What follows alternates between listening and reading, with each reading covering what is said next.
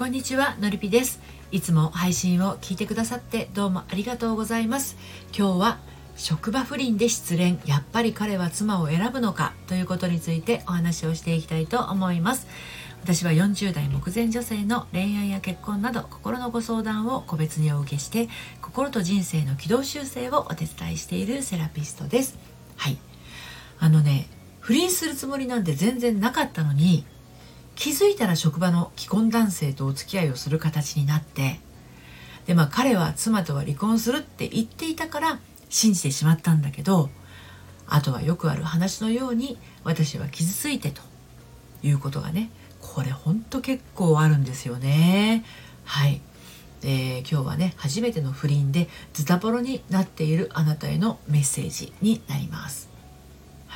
あのねあの結婚している女性でね旦那さんに不満があって不倫みたいに不倫したくしてしている人もいるかもしれませんけれどあの独身女子が不倫をしてしまうケースっていうのは、まあ、独身女性が既婚男性と不倫をしてしまうケースっていうのは不倫したくてしているっていう人はもしかすると既婚女性の不倫よりも少ないんじゃないかなって思うんですよね。で少なくとも私のところにいらっしゃるご相談者様で不倫したことによって悩んでいる方はですねそういう方はあの要は独身女子の方の方が多いんですよ既婚の女性よりも。うん、でそういう方がどういうふうにあの、まあ、不倫に突入していっちゃったかっていうと彼が奥さんとは離婚すると言ってたからとか彼がうちはもういつ別れてもおかしくない状態って言ってたからとかそれから彼が君を失いたくないから妻とは離婚するって言ってた言って言ってたからとかね、うんまあ、こういう不倫男性の常套句を信じてしまって結果振られてしまったり、まあ、奥さんに気づかれて修羅場になってしまったりと、まあ、いずれにしても傷ついていることが多いんですよね。はい。ということで今日もまた3つに分けてお話をしていこうと思います。1つ目が当たり前だけど離婚するからは要注意。はい。で2つ目が大切な自分を大切にできないあなたへ。そして最後に好きになっちゃったものはしょうがない。はい。こんな感じで進めていきたいと思います。そして今日の内容は私の公式サイトのコラムでも綴っていますので読んでみたいなというあなたは、えー、このスタンド FM の配信のえー、概要欄のリンクから読んでみてください。はい。では早速1つ目のですね、当たり前だけど離婚するからは要注意。このことについてお話を入っていこうと思います。はい。で、既婚男性からのですね、節操のないアプローチはですね、あの、火遊びか不倫かどちらかだと思っていた方がいいかなと思います。でね、もしそういうアプローチを受けたなら、警戒すると同時にですね振り返ってみてほしいことがあるんですよ。うん、どういうことかというと私そういうことをするような女に見られていたのかもっていうことですね。うん、あのいや何もねあなたが軽い女に見えるっていうことではないですよ。うん、ただ勘違いされやすい言動行動をしていなかったかなとちょっと振り返ってみてほしいんですよ。例えば例えばこういうことです。本当は嫌なのにニコニコしていませんでしたか、うん、迷惑なのに気軽に応じていませんでしたか？嫌われたくない気持ちが強くありませんか？こんな私でも相手にしてくれる大切な人なんて勘違いしていませんか？うん。結構あったりしませんか？でそういうあなたの純粋な優しさや温かさにああいう輩はですね隙をついてくるんですよ。うん、あなたが軽い女に見えるというわけではないと書きましたけれどもしかするとそういうふんわりした優しさが俺でもいけるんじゃないかっていう勘違いを生みやすいっていう意味では軽い女として見られていることになっちゃうのかもしれませんね。うん、でまあ、よくあるこの妻とはうまくいっていないとか妻とは離婚するんだと妻より君が大事なんていうアプローチをしてくる場合はこう言ってやってください。離婚してから改めて聞かせて待ってはいないけどってね。はい。では2つ目の大切な自分を大切にできないあなたへについてお話を進めていきますけれどあの不倫する男性ってね寂しい男性なんですよ。でもね不倫する女性もまた寂しい女なんですよでつまりどちらも自分で自分をその寂しさを自分で自分の寂しさを埋められずにいてね他人の力を借りようとしてるってことなんですよね。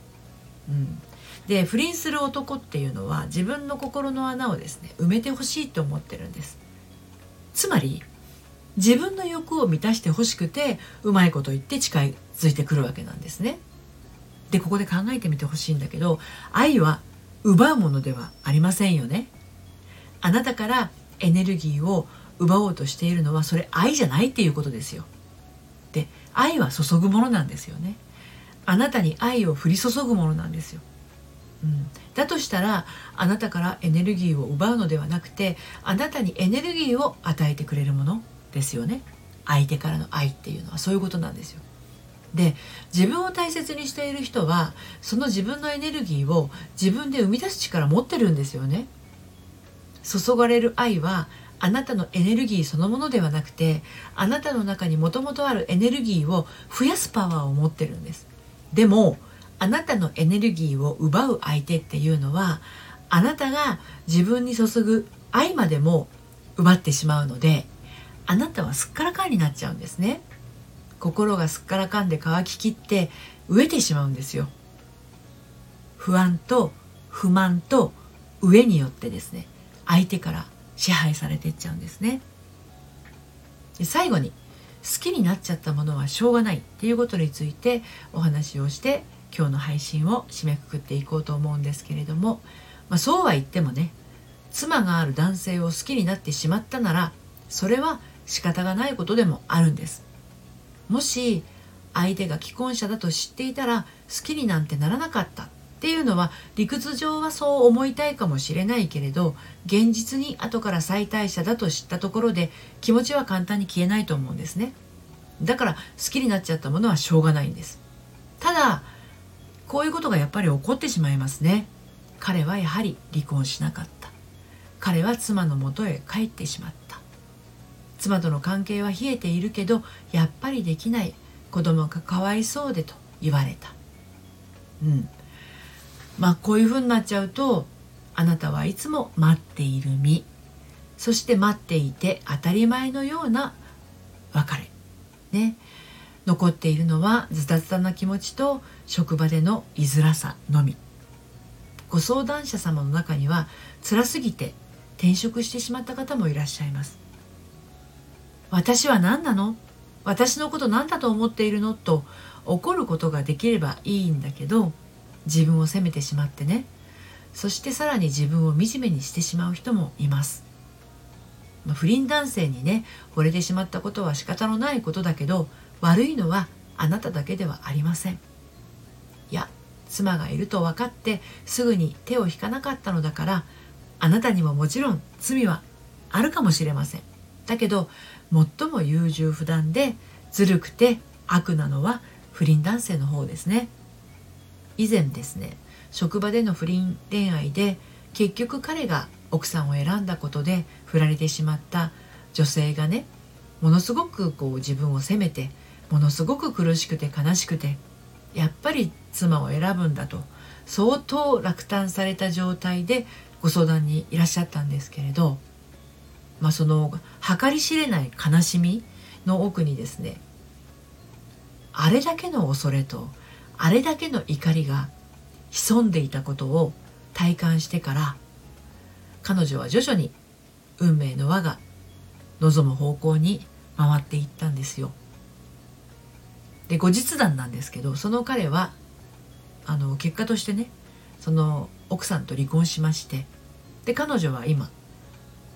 以前の彼女とは違う芯の強い女性になって新しい自分とそれから独身になった彼と楽しくお付き合いをしています。もう不倫じゃないです、はい、ということで今日は職場不倫で失恋。やっぱり彼は妻を選ぶのかというテーマでお話をしてきました。失恋は辛いもの不倫は寂しい人がするもの。でもこれからは自分を大切にしてハッピーになりたいというあなたは一度お話をお聞かせください。ご相談はこのスタンド FM の配信の概要欄のリンクから受付をしています。そして毎週金曜日にはですね、えー、メールマガジン発行してまして悩みで心がよどんでしまったアラフォー女性のハートがみるみる透明度をアップして悩みを突破していく秘密をお届けしています。結婚している方もこれから結婚される方も恋愛している方もこれから恋愛をするかもしれないあなたもですねヒントが盛りだくさんのメルマガになっていますので気になったら登録してみてください。はい。ということで今日も最後までお聴きくださってありがとうございました。それではまた。さようなら。